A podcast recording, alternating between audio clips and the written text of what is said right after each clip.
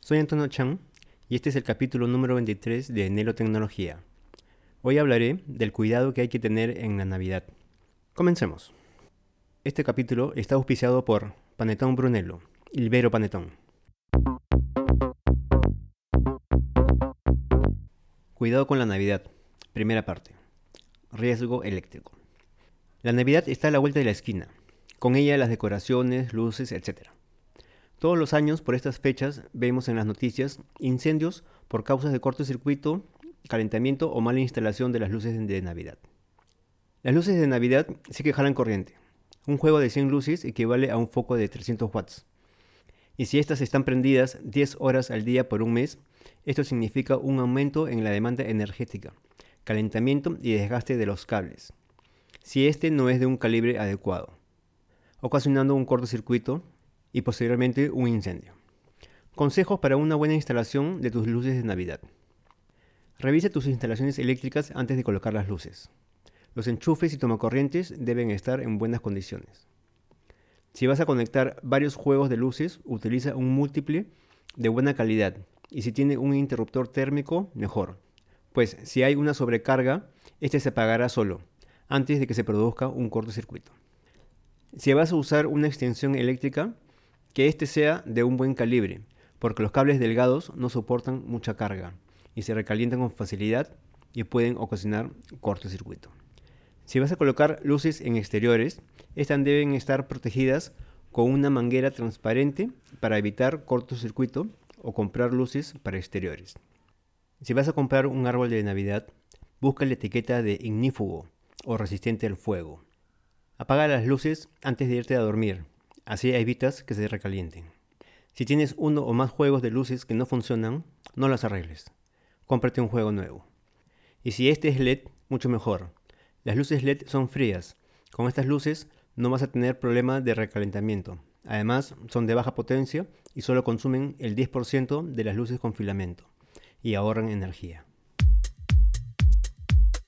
Cuidado con la Navidad, segunda parte. Skimming.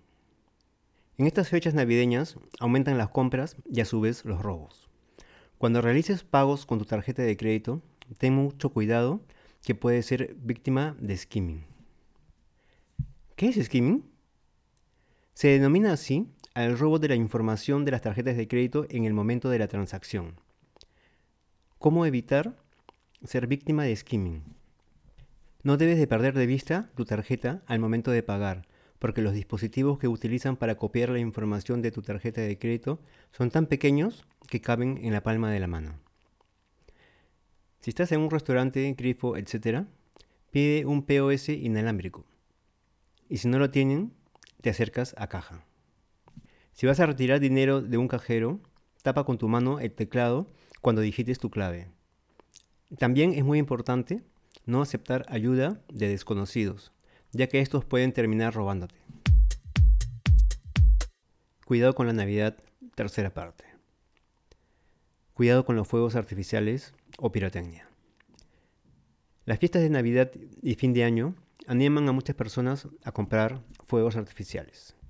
Aquí unas recomendaciones para el manejo de la pirotecnia. Comprar siempre pirotecnia autorizada, ya que al usar pirotecnia clandestina aumenta el riesgo de sufrir accidentes.